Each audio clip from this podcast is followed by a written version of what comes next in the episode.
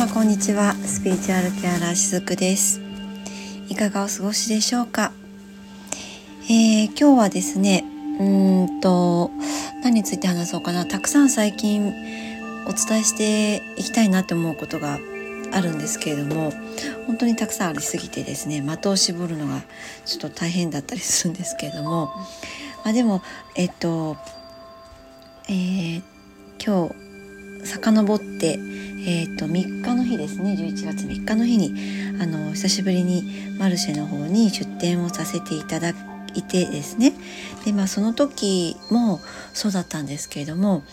最近の私のセッションの中で、えーとまあ、これが結構大きなこうテーマとしてよく上がってくるなっていうのが一つあるのでそれについてですねお話をしてみたいなと思います。でまあそれはあの私自身の最近の経験も含めてよく最近の話題に上がってくる、まあ、いわばその過去性とかカルマについてのお話にはなってくるんですけれどもえっと先日のねそのマルシェの方に出店させていただいた時には、え、足裏のレインドロップとあと、えー、カードを使ってですね、えー、カードリーディングっていうのをやらせていただいたんですね。でこれね私実際やってみてあもっとね時間を取ればよかったなってそのお一人の方にねえっ、ー、とリーディングの時間をもうちょっと取ればよかったなってねそれぐらい思ったほどとてもこのマルシェの時間って充実したものにおかげさまであのなったわけなんですが私が今使っている、えー、カードリーディングで使用する カードっていうのはセルフセラピーカードがメインになっています。あと補佐的なものでヨギカードとか光のメッセージカード。まあ、その辺りぐらいですね。もう本当にこの3つぐらいしか今はほとんど使わないんですけれども、えー、セルフセラピーカードっていうのは心理学の、ね、博士が、えっとまあ、考案されたえっと、潜在意識が非常にあのカードとして現れてくれるすごくね、うん、ある意味シビアなカードだったりします。なぜなら本当にダイレクトに出てくるからなんですけれどもでまあそれをねこう読み取っていく力っていうのももちろんこちら側にも求められるんですがそのカードをね、えこの間のマルシェの時にも使ったわけなんですね。でえー、まあ、マルシェに出る時って私今回はそのレインドロップをね、えー、もっと知っていただきたいなっていうのがあったので実はこのリーディングっていうのはあの補佐的なものだったんですよ。ちょっとおまけ的な感じで私は持っていったつもりだったんですが、まあ、実際やってみるとかあこれほど皆さん自分の心の中をやっぱり知りたいんだなっていうのもすごくね今回のマルシェに出させていただいて私自身も大変に勉強になったところではあったんですね。えもちろんレインドロップの方も、まあ、これはもう癒しなのでああもう本当に気持ちよかったですっていう感じでわずかね10分ぐらいなんですけれどもおっしゃっていただいたりとかあのリーディングに関してはもうね、えーと、例えばその自分が最近感じていたことともうまさにぴったりなものがその視覚化されて出るのであの例えばこう答え合わせになったっていうふうにおっしゃっていただいた方もいましたしあのあそうなんですよ本当にそうなんですよねって言って改めてその再認識できることで、まあ、最後にはですね、えっと、じゃあどういったアクションを起こしていったらいいですよとかいうそういったカードもこのセルフセラピーカードは出るのでそういったこう答えを出していきながら、あのー、まあ、最後にはいろんな落とし込み方をねそれぞれの方がされていったっていう経過があったんですね。でやっぱりそういったこうそうですねその日は全部で8名の方との私はえっと、セッションをねさせていただいたっていうことになったんですけどもやっぱりどの方の中にも共通して言えるのが、えー、これからどうしていきたいかっていうところなんですよ。皆さんこれだったんですでそれは仕事においてだったり、えーと、パートナーさんとのご関係性においてだったりって言ってそのテーマはそれぞれあるんだけど土台にあるのがこれからどうしていきたいかっていうところで、まあ、このリーディングを選んでいただいたようなんですね。でまあそのあの例えばよくあるカードリーディングっていうのはいろんなこうカードを使ってオラクルカードタロットカードを使っていって、えーとまあ、こんな状況ですよねっていう感じでね提示していってっていう流れだと思うんですけどセルフセラピーカードの場合は私もそのような感じでこういう風に出ていますよってこうリーディングをしてお伝えはするんですけどもあのそれと同じようにこのカードを見てどんな風に感じますかっていう風にその方の中にあるその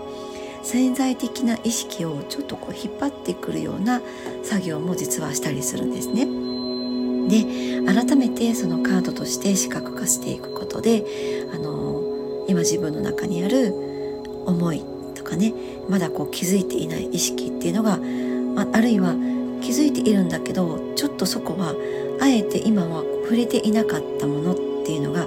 やっぱり再浮上してくるっていう、まあ、そういったものがこのセルフセラピーカードのうんすごく特徴的なところかなっていう感じなんですね。で、まあ、その中でもあったのが、えっと、カルマっていうテーマをあのご自身からね、えっと、おっしゃっていただいた方がいてですねでその方はうんとまあ何年か前に何だったかなちょっとこう霊能者的な方だったかな、あ、とある方に見てもらった時にあなたのパートナーさんはすごくなんだろうな。うん、まあ、すごくよくってそのこの方だとその例えばこう事業が繁栄していてってそういう人なんだけどあなたはすごく業が深いですっていうふうに言われて、まあ、当時その方はすごくねショックを受けたそうなんです。もちろんそうですよね。そんな風にこう業が深いからってだから今の現状があるんだっていう風に言われてしまうとあのそれをその言葉を受け止められる時とそうでない時って誰にも私はあると思っていてその言葉自体はもしかしたらその通りだったのかもしれないんですけれどもうんそれをね伝えていい時と伝えてはダメな時って、まあ、私はね個人的にはあるかなって思うんですね。でまあその業っていうのはいわゆるカルマになってくるわけなんですけどもこのカルマにあまりにその囚われてしまうと私たちってまたさらに実はどんどん生きづらくなっていくだからこそこういった声かけっていうのは、うんと、個人的には私は用いないようにしています。そのあなたのカルマがそうさせているんだとかねそういった言葉っていうのはもちろん私は用いないようにしているんですけれどももしカルマがその方にとって何かしらの何、うんと、て言うのかな今その方が今の時間を生きるテーマの中に含まれているとしたらそのカルマなんちゃらっていうのはその方自身がそうかな気づいていくものだと私はむしろそういうふうに思っているんですね。そう誰かから言われてあなたにはこういうカルマがあるよって言われてそれをじゃあ私は、えー、解消していくために生きますっていうものではなくて私にはこういうカルマがあるかなあるかもしれないなって自分から気づいていくものなんですよね。でもまあえっ、と私がね、えー1ヶ月ぐらい前にその自分の深い過去性のところに潜っていく作業をしたってここでも少しお話をしましたけれどもその時にもう私、えー、自分のハイヤーと深いところでつながってっていう作業をしていった時に気づいたことだったんですけど、まあ、分かったことだったんですけどカルマは確かにあるんです。代々その家系に引き継がれているカルマはあるんですけれどもあのテーマはその代その代で違うんですよ。そうあのだから私の中にも私の代で終わらせなければいけないものがあるとそういうふうにえっと、初めに気づいたのはもう小さい頃でした。えっとねはっきりそういうふうにその認識できるようになったのはえ、っと中学生の時だったと思うんですけど本当はそういう役割があるみたいな感じで分かっていたのはもっともっと小さい34歳ぐらいの頃だったんです。でもちろんその頃ってそういうふうに表現することは自分の中でも自分の中でこう言語化することももちろんできていなかったしだから周りにも当然そういうことは口にすることはなかったですけれどもそういう小さなチルドレンが私の中にあってまあえっとアダルトチルドレンみたいなものがあってそれを私は抱えて生まれてきているなっていうのをなんとなく分かっていたんですね。でまあ、えーと、それがじ実際周りで、えーと、いろんなことが家庭内で起こっていくようになってあやっぱり私はそうなんだだそして私はその流れを私の代で止めなければいけないんだっていうところに気づいたのが中学生だったんです。でもっともっと年を重ねていくとあこれは代々私の母方の家系で受け継がれていたものなんだっていうことにも分かっていったんですけれどもでもあのでそれがねカルマだっていうふうに気づいたんですが一方でテーマは私もあって私の母にもテーマがあってそのお母さん私から見ると祖母にもテーマがあってこのテーマ自体はそれぞれ違うなっていうのが、えー、っとこれはごく最近分かったことなんですね。そうそこがねちょっと気をつけておかなければいけないこのカルマに対して、えー、自分がどう生きていくかどどう生きていくかということをやっていく上で非常に大切なことだと思うので話をしています。あの共通のテーマがあると思うと例えばその自分の母親のテーマを自分の中に投影して私たちで生きてしまうからなんですね。でそれはいわゆるアダルト・チルドレンって言われるものにも結構代表的なものとしてね上がったりするんですけれどもアダルト・チルドレンってこういったこうスピリチュアルなチャンネルを聞いてくださる方聞いたことがねある方多いかなって思うんですけれどもアダルト・チルドレンっていう言葉は心理学用語になるんですね。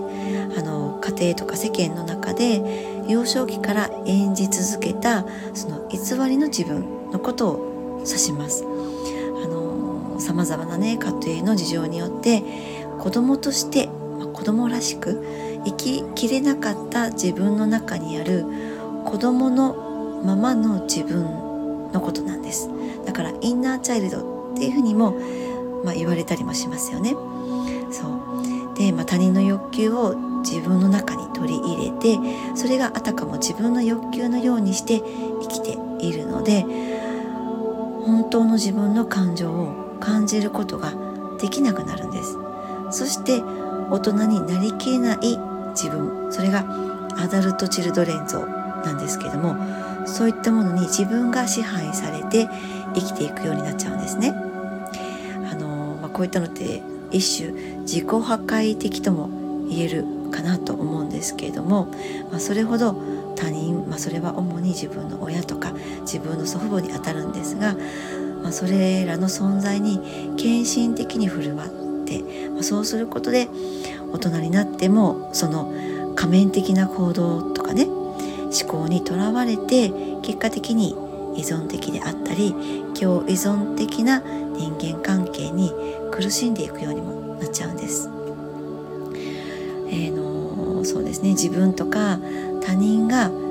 かぶるその仮面とかそれを作り出した根本的な理由を認識していくことでもって本来の自分らしさを養うこともできるしあとはその他者のまあ、その人らしさっていうのもまた尊重することもできるようになっていくんですよね。でそのためにも自分の中にある潜在意識を知るっていうことが私は非常に大切だと思っているので、えー、まあ、カードリーディングセッションの中にはセルフセラピーカードを実は用いていたりもします。そうであとはその先ほどね、まあ、カルマというものがあったにしてもテーマはそれぞれその代によって違うんだっていうふうに表現しましたけれどもそのねテーマに気づいていきながら自分だけの今世のテーマに注視することによって実はおのずと代々引き継がれてきたカルマは解消されていくと。あのそんな風に私のハイヤーは、えー、先日ね教えてくれましたそうだから最終的には自分が変わることでしかどんなカルマも解消することはできないしその反対も言えて自分が変わることでいかなるカルマも変わっていくと、えー、そういうふうに今は私は皆さんにお伝えしていたりします。でそのためにはですねもちろんその DNA レベルで、えー、引き継がれていたそういうものもあるんですけれども今のこの今のね自分の人生を生きている私という存在がじゃあ何ができるのかっていうとその DNA レベルに引き継がれてきたものを解消していくっていうのも、まあ、それが結果的に、えー、カルマの解消になるって今言いましたけれども実はそこに意識を持っていっている間はなかなか自分すらも変われないんですよ。なぜならそこに、えっと、依存があるからなんです。えー、先ほどねちょっと例で出させていただいたそのあなたには業があるから深いからそういうふうにお伝えするっていうのは何て言うのか今のその方に注目してないっていうわけなんですよね伝わりますでしょうか？その方のそのカルマっていうのは今のその方にとってのものではなくて代々引き継がれたものであって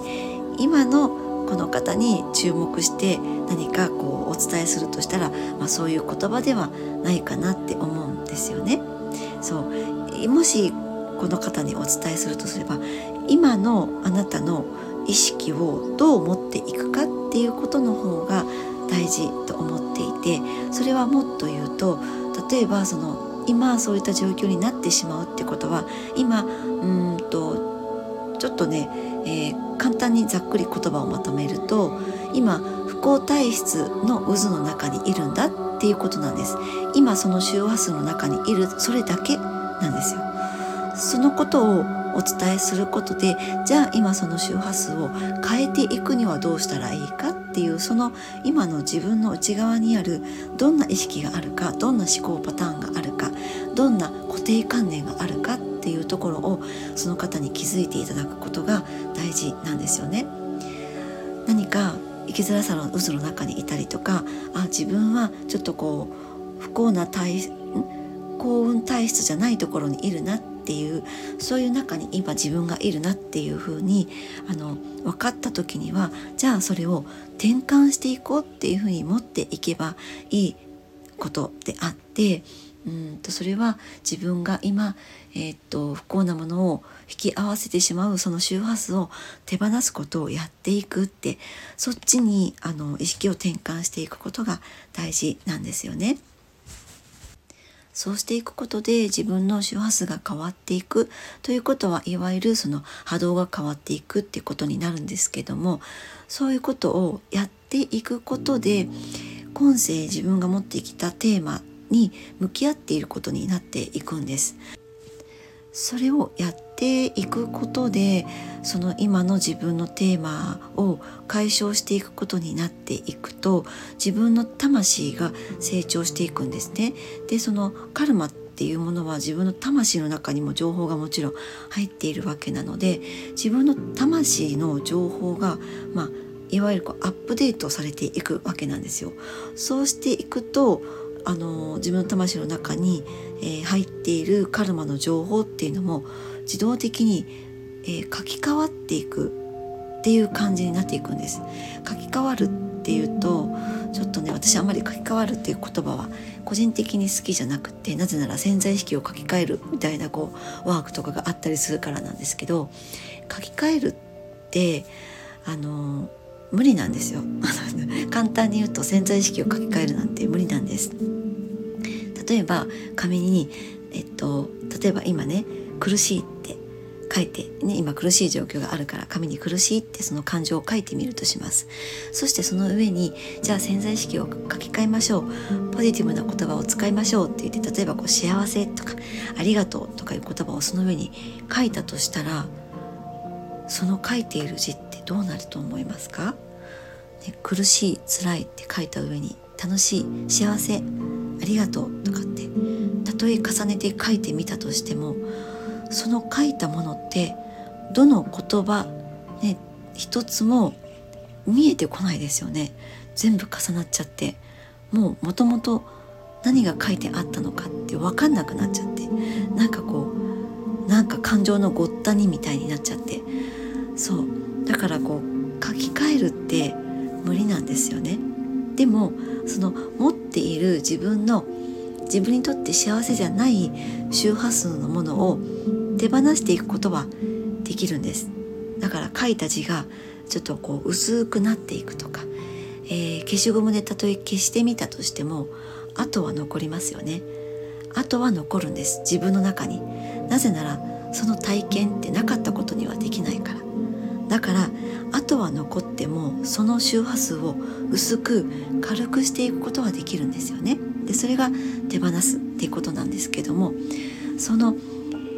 自分の今世のテーマをやっていくことで自分の中にあった重たい周波数とか硬い周波数みたいなものがだんだんと薄く軽くなっていくことで自分が幸運体質になっていける。そしてその結果自分の魂の中に刻み込まれていた、えー、カルマとまあ言われるようなあの記憶っていうものも自動的に書き換わっていくアップデートされていくっていう感じなんです。はい、そうここまで話して今日お伝えしたかったことが何だったかなと思ったらそうですね。カルマでしたね。カルマ過去性についてあの今日はねお話をしようと思ったんですけどもどんなことにおいても例えば現状起きている家族間のちょっとしたこ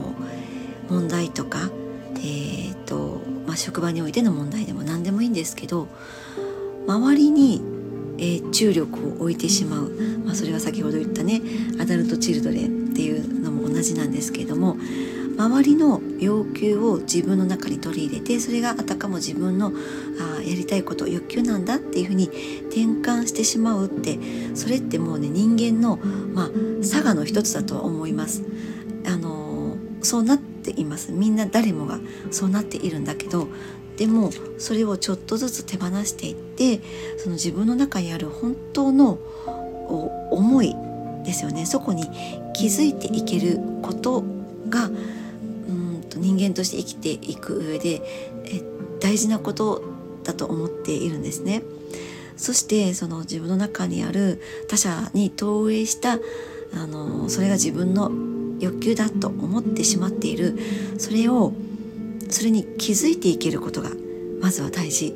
なんです。それは誰の中にもあっていいしあるものなんです。それがあるからこそ例えば、えーと、自分の本当の思いに気づいていったりとか自分は本当はどう生きたかったのかって子どもの頃はあの役割を自分は演じてきたけれども果たしてそれってあの誰のためにやっていたのかっていうところに気づいていったりとかあとそうですね本当にじゃあこれからの人生をどう生きていきたいかって言ってね今回のマルシェでも多くの方がそういうふうにあのテーマとしておっしゃっていただけたんですけれどもやっぱりそのこういったアダルト・チルドレンと言われるものが誰の中にもあるからこそその役割に、えーと、気づいていくようなタイミングがあってじゃあその役割を脱ぎ捨ててこれからはあの本当の自分にとっての自分の人生を生きていく選択をしていくのかあるいはやっぱりその役割をあの演じたまま生きていくのかっていうそういったところっていうのはあその方のねそれぞれの選択にはなっていくんですけれどもそういったところにねつながっていくとあの捉えています。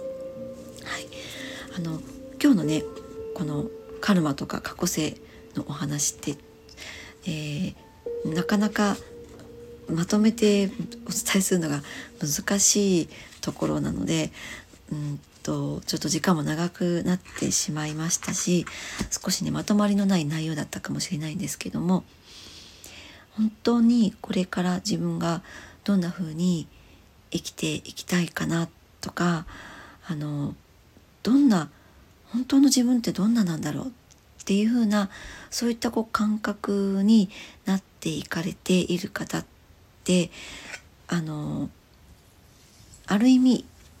いい兆しなのではないかなと思います。なぜなら